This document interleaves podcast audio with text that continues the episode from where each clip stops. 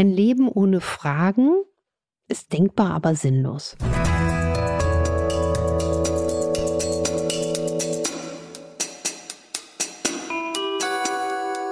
Dr. Anne Fleck, Gesundheit und Ernährung mit Brigitte Leben.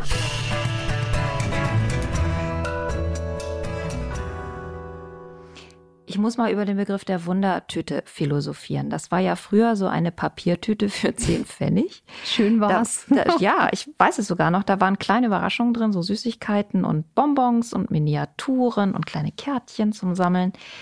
Und das fiel mir alles wieder ein, als wir über diese Folge geredet haben und eine Kollegin, die aus Österreich kommt, erzählte, dass man Wundertüten dort Glückspackerl nennt was ja eigentlich ein fast noch schöneres Wort dafür ist. Und deswegen packen wir euch heute wieder ganz viel Glück in die Tüte und zwar Infoglück, denn diese Glücksmomente ähm, hält Anne bereit und beantwortet heute, langer Rede, kurzer Sinn, eure Fragen.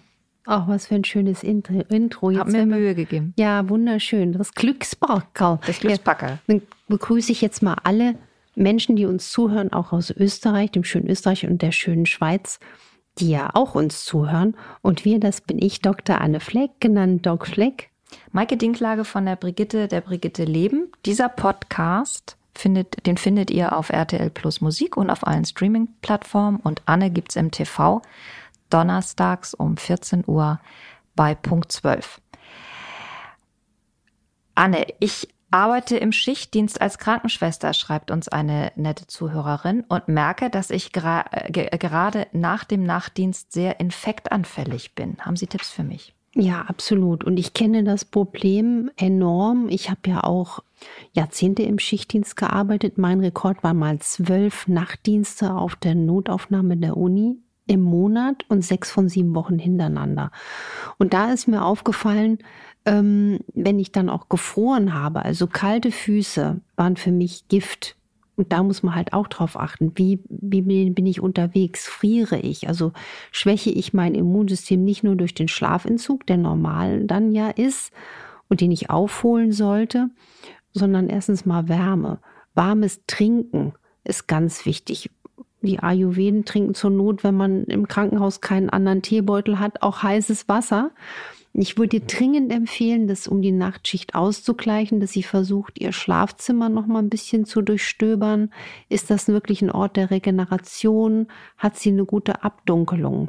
Und von der klassischen Immunstärkung wäre für mich äh, wichtig, dass sie versucht, ausreichend sich mit Vitamin D zu versorgen und auch zeitgleich Magnesium, weil die beiden sich brauchen, damit das Vitamin D ordentlich aufgenommen wird. Und die meisten haben leider einen Vitamin D-Mangel. Auch Zink abends eingenommen hilft, die Immunabwehr zu stärken und Vitamin C. Also sie kann ja wirklich dann auch, wenn sie jetzt merkt, ach, ich habe einen Nachtdienst, ähm, dann einfach mal ein bisschen damit nachhelfen und auch darauf achten. Ich kenne das ja in dieser schnellen Routine. Man auch nur, man hat ja dann auch mit einer ganz anderen Keimbelastung zu tun. Handhygiene ist wichtig, aber nicht mit den Augen äh, mit den Augen auf der Nase reiben, dann mit, mit den Händen ins Auge fassen oder zu oft an die Nase fassen, also dass man sich nicht gerade dann irgendwas einschnappt.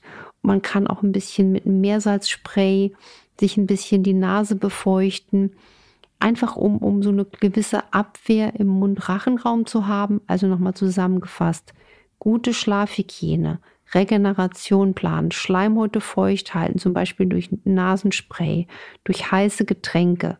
Ähm, zum Beispiel auch Cystus salbei-Tee hilft ja auch, das Immunsystem schön aufzurichten. Füße warm halten und ich würde dann im Nachtdienst auch was Warmes essen. Das schafft man nicht, wenn man in der Notaufnahme rumflitzt. Aber es gibt ja zum Beispiel auch so kleine Thermoskannen-ähnliche Behältnisse, wo man sich eine schnelle Suppe ähm, reinfüllen äh, kann und dann trinkt man einfach eine warme Suppe nebenbei. Also zum Beispiel, wer wirklich gar keine Zeit hat, dann, dann schnippelt man sich so eine kleine Lauchsuppe. Ein Lauch mit Gemüsebrühe, Pfeffer, Salz, püriert das schnell mit einem Zauberstab und nimmt das in einem Behältnis mit. Das ist eine wahnsinnig schöne Basis.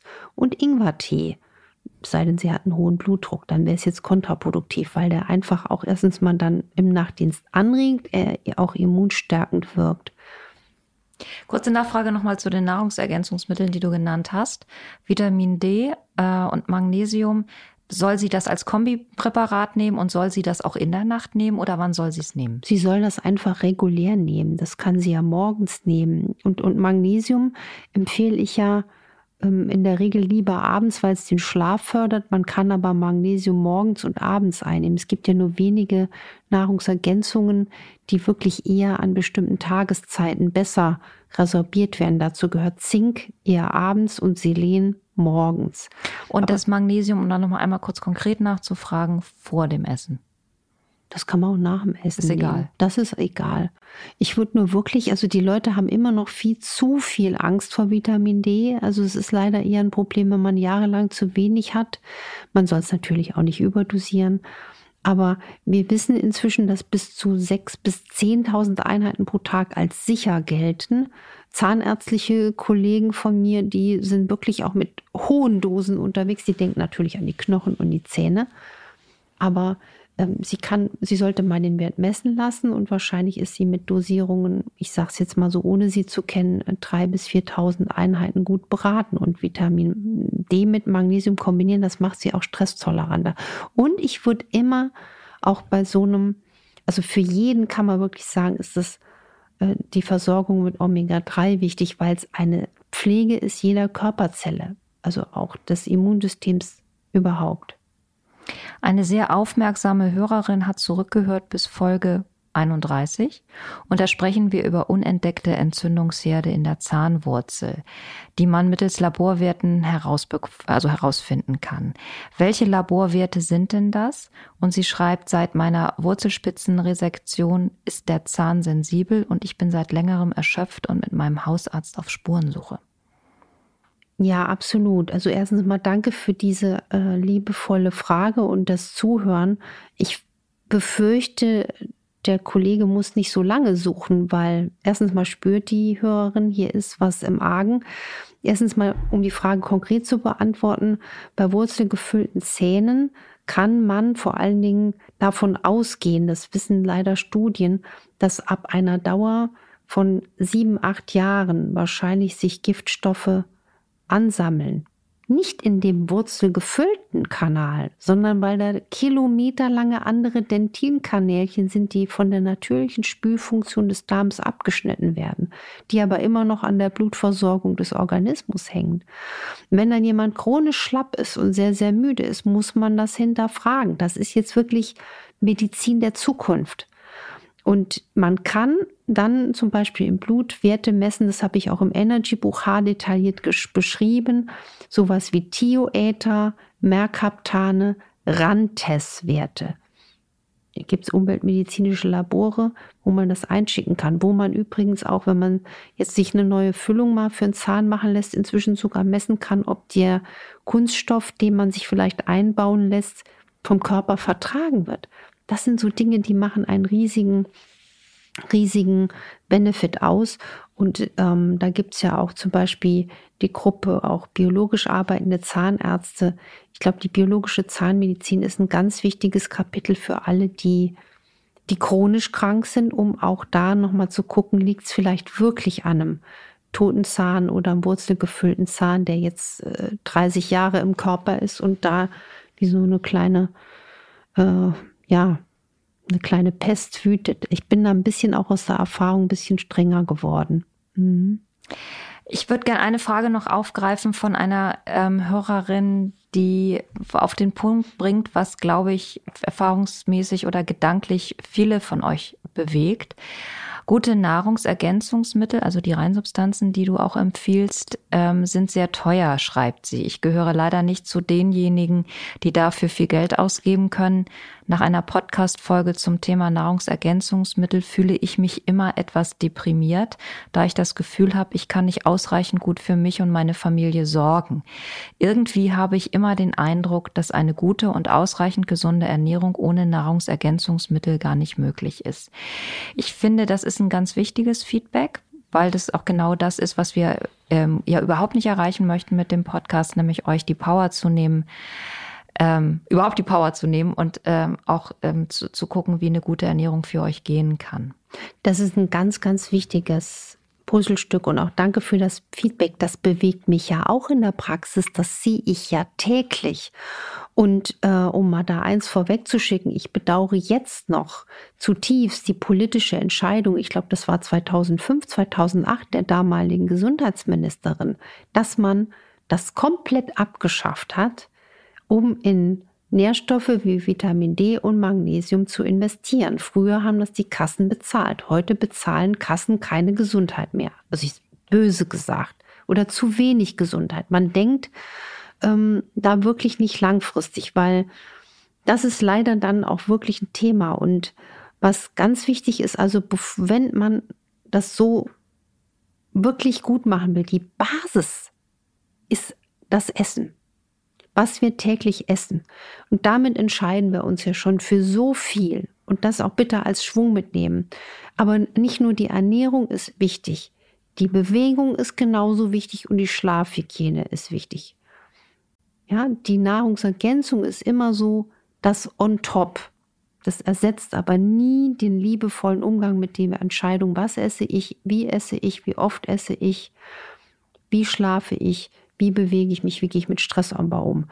Und wenn man auch, und das kann ich voll verstehen, jetzt sagt, ich muss schauen, bevor ich mir irgendwas reingebe in meinen Körper, was keine Reinsubstanz ist, würde ich eher darauf verzichten. Also es gab neulich eine super äh, äh, Kollegin aus, ähm, aus dem süddeutschen Raum, die gesagt hat, bevor ich die und die Nahrungsergänzung gebe, und die waren sogar optisch ganz nett und Glas und so weiter, ähm, weil die auch ein bisschen günstiger waren. Sagt, das gebe ich nicht mal meinem Hund. Ne, die sich dann hat, die hat sich dann erkundigt, wie sind die Zertifikate und so weiter. Man muss ja auch ein riesiges Vertrauen in solche Produkte haben. Und jetzt zu dem, wo ich sage, was wirklich ist, wenn jemand sehr krank ist. Man kommt auch über das Essen und diese Entscheidungen sehr, sehr weit. Es gibt aber wirklich auch ganz klar nachweislich bessere Erfolge, wenn man zum Beispiel bestimmte Sachen doch umsetzt. Man kann es aber, und jetzt kommt die tröstliche Nachricht, eigentlich auf die Big Five runterbrechen. Und da würde ich sagen, da würde ich wirklich sagen, wenn es geht, ein gutes Eigenöl, ein gutes Eigenöl kostet, ich habe es gerade die Woche wieder gekauft, bestellt, 21,90 Euro. Deswegen weiß ich den Preis. Dann kannst du dir ausrechnen für einen Monat, das ist unter ein Euro. Das ist, wenn du dann siehst, was draußen jetzt irgendwie ein Fastfood oder ein Kaffee mit tausend Zusatzstoffen kostet, da bist du bei ne, vielen, vielen, vielen Portionen guten Algenöls. Und dann Vitamin D, Magnesium. Das sind so die Sachen, wo ich sage, die würde ich, wenn es geht, wirklich machen. Das sind jetzt drei. Ja, die, also als Oder Basis. die Big, Big und Five. die, die, die würde ich als wirklich machen unbedingt. Und die Big Five sind Omega-3, Vitamin D, Magnesium, Vitamin C und B-Vitamine. Okay. Und man muss ja dann auch nicht jeden Tag alles nehmen. Und ich bin auch kein Fan dieser ganzen Kapseln. Dann denke ich auch immer, meine kleine Leber, was die heute wieder alles dann verarbeiten muss. Aber was ich persönlich auch selbst mache, sind Algenöle jeden Tag. Und dann habe ich, es gibt ja auch welche, da ist sogar das Vitamin D schon drin. Das heißt, dann sparst du dir eine zusätzliche ähm, Kapsel oder Tropfen mit Vitamin D. Und das Allerwichtigste ist aber immer auf die Ernährung zu achten und sich jetzt nicht entmutigen lassen. Ich habe zum Beispiel eine ganz treue Podcast-Hörerin und Patientin, die ist ganz, ganz lieb, die weiß jetzt auch 100 Prozent, dass sie gemeint ist. Deren Freundeskreis, weil sie wirklich sehr krank war, die haben wirklich jeden Monat sogar für sie gesammelt. Also da hat jeder Freund äh, so irgendwie gesagt, du kriegst hier äh, 10, 20 Euro im Monat. Die haben einen kleinen Fonds errichtet, damit sie auch bestimmte Nahrungsergänzungen sich äh, leisten kann. Und das finde ich ganz zauberhaft. Das übrigens, äh, die Leute haben in der Regel so, so viel. Warum verschenken wir uns nicht Sachen, die uns gesünder machen? Weil äh, ich hoffe ja, dass die Gesundheitsminister der Zukunft das wieder rückwirkend ändern. Ich werde dranbleiben. Du bleibst dran und wirst nicht müde zu mahnen. Ich werde nicht müde zu mahnen, aber was mir wichtig ist, man kann auch wirklich mit, mit die Basis mit einer besseren Ernährung ähm, so viel machen.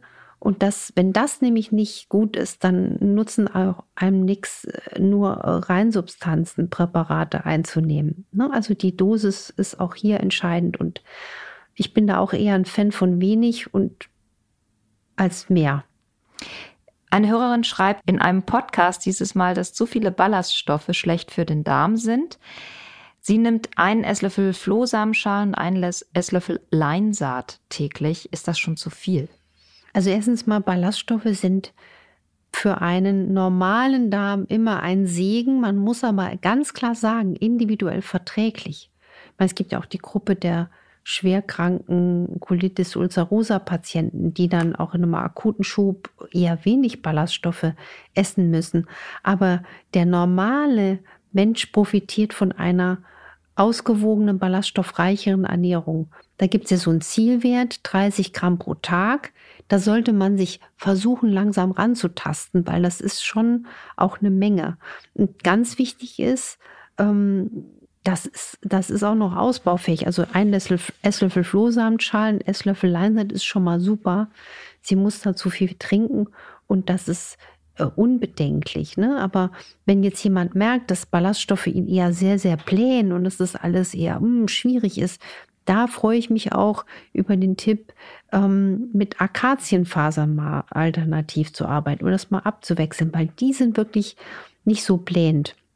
Ich habe da übrigens, ich weiß gar nicht, ob ich den Tipp mal hier erzählt habe oder in der Praxis eine Patientin zu Hause jetzt auf dem Küchentisch Pfeffersalz stehen und auch Streuer mit Akazienfasern weil die kannst du über alles machen, über deine Gemüsesuppe, in dein Frühstück, in dein Porridge, die verschwinden da irgendwie. Aber man sollte da auch nicht mehr als einen Esslöffel oder ja, wie ist die Dosierung? ein, zwei Teelöffel pro Tag, das reicht. Und die, die, die verdunsten da so irgendwie. Ich finde das so charmant. Dann habe ich mir jetzt mal noch einen Sesamstreuer dahin gepackt, weil Sesam hat ja schön Eisen und Kalzium, denke ich, ist auch mal gar nicht schlecht oder, oder, oder stehen dann auch Nüsse, Kerne oder Hanfsamen. So kann man auch seinen Ballaststoffanteil erhöhen, ohne jetzt nur Flohsamen und Leinsamen zu naschen. Gibt es denn eine Grenze, wo du sagen würdest, da werden Ballaststoffe zu viel und sind dann nicht mehr gut für den Darm? Das merkt man. Dann hat man Blähungen, man hat Verdauungsschwierigkeiten, man wäre verstopft, der Stuhl riecht, riecht äh, ungesund, aber man muss ganz klar sagen, das Großteil, das Gros der Bevölkerung hat einen Ballaststoffmangel und der Ballaststoffmangel macht viele krank. Ne? Und man muss natürlich, wenn man ballaststoffreicher ist, auf die adäquate Trinkmenge achten. Also ein bisschen mehr und so Richtwert 30 bis 40 Milliliter pro Kilogramm Körpergewicht. Es sei denn, man ist dialysepflichtig oder man hat eine schwere Herzinsuffizienz. Alle anderen sollten mal hinterfragen, trinke ich genug? Aber man sollte das dann zur Gabe dieser Ballaststoffe trinken. Oder meinst du jetzt so über den Tag verteilt ist auch okay? Auch über den Tag verteilt ist okay. Und natürlich, wenn man die einnimmt, auch damit die schön quellen können. Die brauchen ja irgendwas, womit die arbeiten. Wenn ich die vorquellen lasse, muss ich nicht mehr so viel trinken. Genau. Logisch eigentlich. Aber haben wir mal drüber gesprochen jetzt. Ja, genau. Ich bin 44 Jahre alt, schreibt eine Hörerin, und habe vor zehn Tagen einen spontanen Ausfall meines Gleichgewichtsorgans erlitten. Beim Aufräumen habe ich plötzlich einen Schwindel und auch Übelkeit bekommen. Jetzt nehme ich seit sieben Tagen 20 Milligramm Cortison. Der Ausfall ist nach wie vor da, wenn auch weniger. Sie kann nicht richtig gerade auslaufen und findet sich auch verlangsamt. Hast du einen Rat für sie? Also das tat mir wahnsinnig leid, als ich jetzt gerade diese Frage äh, hier gehört habe, dass das zu hören. Ich hoffe, sie ist schon wirklich deutlich auf dem Weg der Besserung. Und sie hat sich ja zum Glück fachärztlich vorgestellt. Also, ne, das ist also das A und O, dass man da äh, Dinge ausschließt. Also ich hätte ihr, ähm, wenn sie jetzt bei mir Patientin gewesen wäre, unbedingt äh, jetzt noch eine intensive Infusionstherapie angedeihen lassen. Also da gibt es ja auch wirklich Erfolge bei Tinnitus, bei Hörsturz, dass man aus der Mikronährstofftherapie dann mit Infusion arbeitet. Erstens mal regt es dann auch weiter die Durchblutung an. Ja, und da gibt es interessante äh, Erfahrungsberichte. Und ich hoffe, dass sie jetzt aber schon so äh, weitergekommen ist. Wichtig ist auch, dass sie wirklich jetzt auch ausreichend trinkt und sich ärztlich kontrollieren lässt. Vielleicht hat sie ja jemand in ihrem Umkreis, der mit so einer Strategie vertraut ist. Also das wäre dann quasi Mikronährstoffmedizin. Bei der bleiben wir auch in der nächsten Folge, auf die ich jetzt schon hinweise. Das wird nämlich ein, das Thema sein, gesunde Knochen und Gelenke und auch um die Osteoporose wird es dabei gehen. Anne, wir machen für heute Schluss, machen unser Glückspackerl erstmal wieder zu. Ich hoffe, es war für euch alle was dabei. Wir schaffen ja leider immer nur so einen ganz kleinen Bruchteil von dem, was ihr uns schickt und schreibt. Und an dieser Stelle sage ich, wie so oft, seid bitte nicht enttäuscht, wenn wir eure Frage nicht aufgreifen können. Es ist die schiere Menge, die uns daran hindert, nicht unsere Unaufmerksamkeit oder Gleichgültigkeit euren spannenden Fragen gegenüber. Es sind ja Tausende, die schreiben und das schafft. Ich bin ein Mensch, ich würde mich gern tausendfach klonen, du auch ein Mensch. Mich erreichen ja auch viele Payment. Das schafft man einfach nicht, auch wenn man 12, 13 Stunden allein in der Praxis sitzt. Aber deswegen versuche ich auch manche Fragen ein bisschen ausführlicher zu beantworten, um in das Denken reinzuführen und dann hoffentlich auch viele andere Fragen sich dann äh, parallel so ein bisschen in den Köpfen auflösen. Und wir versuchen immer zu den einzelnen Themenschwerpunkten in den einzelnen Folgen, die auch nicht unbedingt Wundertütenfolgen sind, eure Fragen schon mit einzubauen und gedanklich sowieso, weil wenn wir die Fragen konzipieren, dann haben wir immer alles gelesen, was ihr euch wünscht und was ihr uns schickt und das fließt in die Folgen mit ein. Also wir hoffen, ihr werdet weiterhin sehr fündig bei dem, was wir euch thematisch anbieten können. Wir verbleiben bis nächste Woche mit dann mit dem Thema gesunde Gelenke und Knochen und sagen Tschüss für heute. Tschüss für heute und macht was draus. Esst Ballaststoffe. Esst, esst Ballaststoffe und habt keine Angst, dass das irgendwie schädlich sein könnte.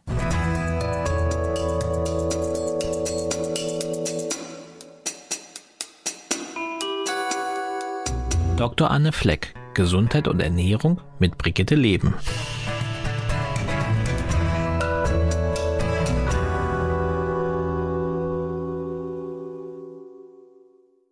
Dieser Podcast ist eine Produktion der Audio Alliance.